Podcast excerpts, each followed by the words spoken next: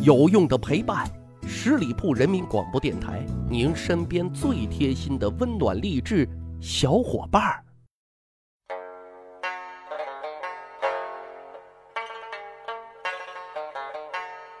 十里铺人民广播电台，趣吧历史，增长见识，密室趣谈，我是大汉。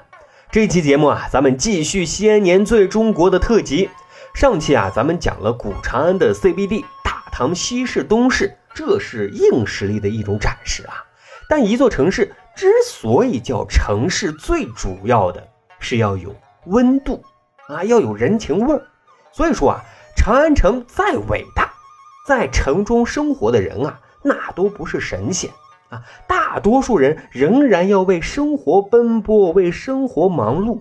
当然，还有他们的爱恨情仇。悲欢离合，但是啊，今天咱们换个角度来讲几段发生在古长安城里的爱情故事。听完这些故事之后，你会发现古长安城竟然是一座特适合谈恋爱的地方啊！因为在这里，有情人终成眷属啊！为什么要这样子说啊？来听第一个故事。春天啊，是长安城。最美的季节，因为这个时节啊，正是科举发榜的时候，城中穿梭来去的人有不少啊，是来自外地的读书人。他们呢，不论是失意还是得意，都要趁着这个花开的时候啊，赏美景去踏春。啊，有这样一个故事是这么说的啊：一名落地的才子名叫崔护，这名字啊，大家应该很熟悉了啊。他呢，就踏青独行。啊，来到了一棵盛开的桃花树下。那一天啊，桃花纷飞，树下呢有一户人家。啊，崔护觉得自己口渴了，便去求水。一个少女啊，从门缝当中与他进行问答。他才知道这家人了不得，是一个延续了数百年的名门望族啊。崔护呢，就与人家少女攀谈，而少女呢，只是深深的凝望啊，发呆不语。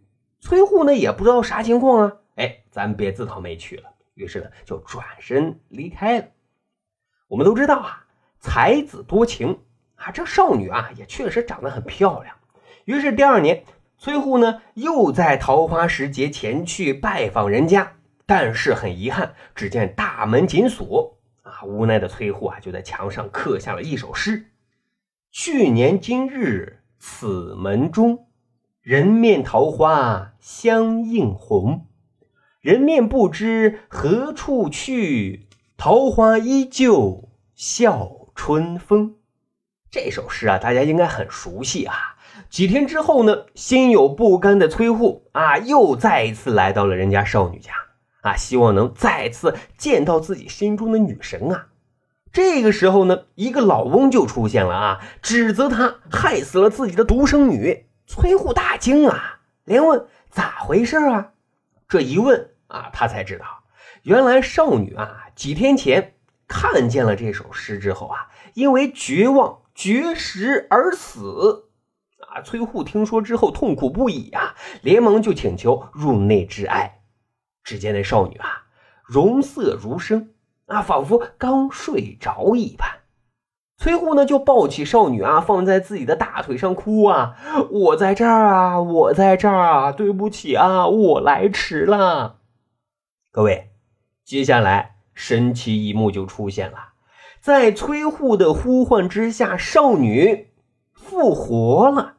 最后啊，他们俩终于在一起了，哈，这是一个大圆满的结局啊！正所谓有情人终成眷属。啊，当然了，每一个城市不可能都是这种大团圆的爱情，肯定也有一些狗血的剧情造成人间的悲剧啊，这很正常。但是长安城啊很特别，它一定会让被受害的一方啊内心较爽啊，因为玩弄爱情、劈腿的渣男渣女，他们啊一定不会幸福啊。怎么说呢？这就是今天要给各位讲的第二个故事。唐中时期，在长安城中啊，一名考生名叫李毅啊，要来参加制科考试。这是一个知识点啊，多说两句。制科考试呢是唐朝、宋朝都有一种特殊的考试制度，科举考试基本上是每三年一次，而制科考试是不定期举行的。制科考试的程序呢，要比科举考试还要繁琐一些。参加制科考试的人员啊，都是由朝廷中的一些大臣进行推荐的，然后呢，再参加一次御试，最后呢，由皇帝亲自出考题。制科考试的选拔啊，也是非常严格的，因为李毅啊，当时已经通过了这个御试，再进一步，那就可以走上人生的巅峰了啊！拥有这样大好前程的男子，总有三大姑八大婆的给介绍媳妇儿。此时呢。就有人啊给李毅介绍了一位名叫霍小玉，这小姑娘啊美若天仙，可是身世不太好。她原本啊是一位亲王的女儿，但是呢因为母亲啊出身低贱，而被兄弟啊就赶出了王宅，不得已沦为烟花女子。那才子佳人年貌相当，自然那是一种山盟海誓，难舍难分啊。两年之后，李毅果然考取了制科，到关东为官。临行之际呢，霍小玉呢奄奄嘱咐啊，李毅啊也再三保证，等自己安顿好了之后啊，必定来迎娶。俩人呢就此分别了。但万万没想到啊，李毅刚到了关东，其母呢就已经为他定了婚约。他呢又是一个宝妈男，不敢违抗母命。于是呢，就用一种愚蠢的逃避的方式啊，想让霍小玉啊断了念想。可这边呢，痴情的霍小玉仍然在长安城当中啊，苦苦的等待，耗去了青春啊，也耗尽了家财，贫病交加当中啊，不得不置当了父亲给他的礼物紫玉钗来维持生活。之后呢，霍小玉啊更是病重，但是内心当中特想见李毅一面。而这个时候啊，婚期将近的李毅虽然已经回到了长安城，但是却没有这种勇气来面对被他抛弃的霍小玉。最后啊，有一个正义感爆棚的侠士啊，听说了这件事之后呢，就半骗半撸的呢，将李毅带到了霍小玉面前。面对这个负心汉，霍小玉的爱跟恨那是一样的深重啊。结果怎么着？啊霍小玉不惜使自己化作厉鬼，来诅咒李毅永远无法得到幸福的婚姻。啊，最后李毅变态了，有一种变态的这种占有欲啊，他无法忍受任何男子去接近他的妻妾啊，所以他后半辈子永远都是不幸福的。当然了，在长安城的故事里啊，也有。迷途知返的真情啊，这一点对于迟迟走不出这个旧情的人来说很难得啊。《李娃传》就经常被演绎成为长安城里的一段佳话。好，这就是咱今天要讲的第三个长安城里的爱情故事。《李娃传》的男主角啊叫郑生啊，也是一名入京赶考的名门子弟。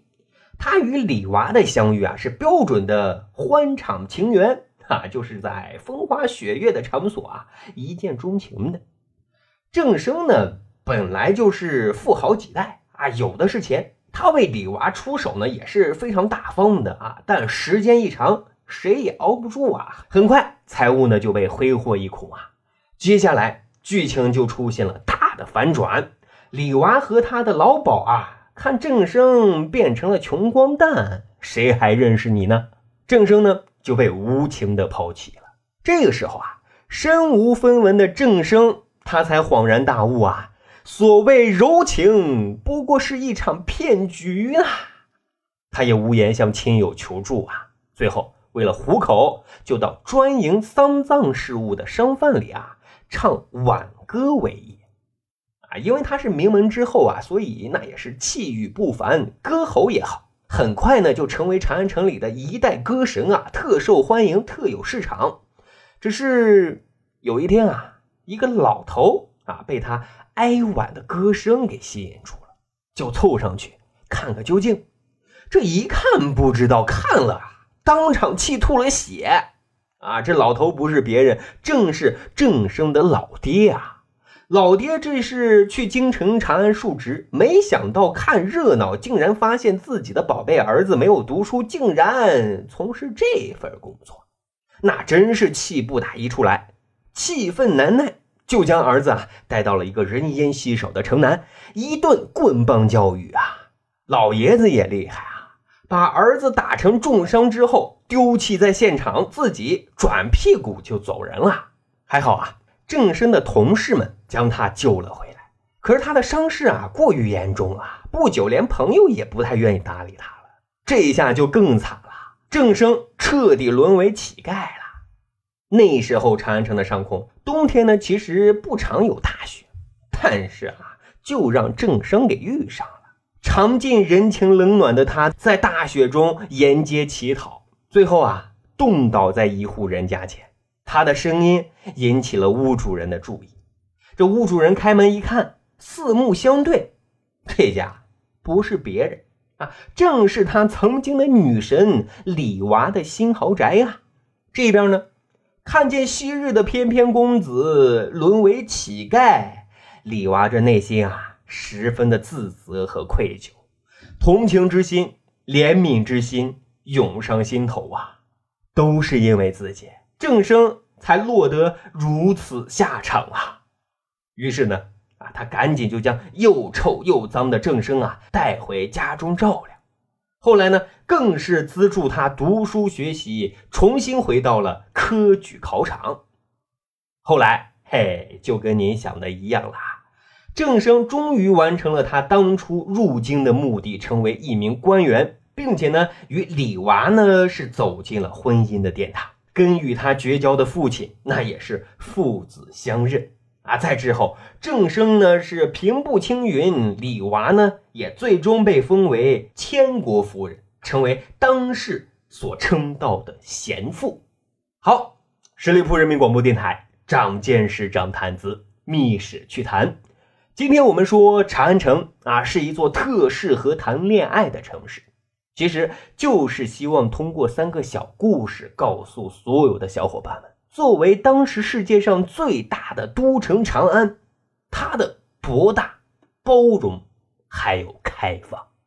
其实话说回来，对于爱情，只要你用心，只要你遇见对的人，一定会幸福甜蜜。好。咱还有一个趣吧历史的小分队，如果您对历史边角料很感兴趣，欢迎大家关注十里铺人民广播电台的公众微信账号，然后回复数字一，就可以添加大汉的个人微信。经过简单审核之后，大汉就会邀请大家进入这个小分队当中，咱就可以谈天谈地聊历史段子。本期节目就是这样，感谢收听，下期再会。本期节目由十里铺人民广播电台制作播出。了解更多的资讯，请关注十里铺人民广播电台的公众微信和新浪、腾讯的官方微博。感谢收听，我们明天再见。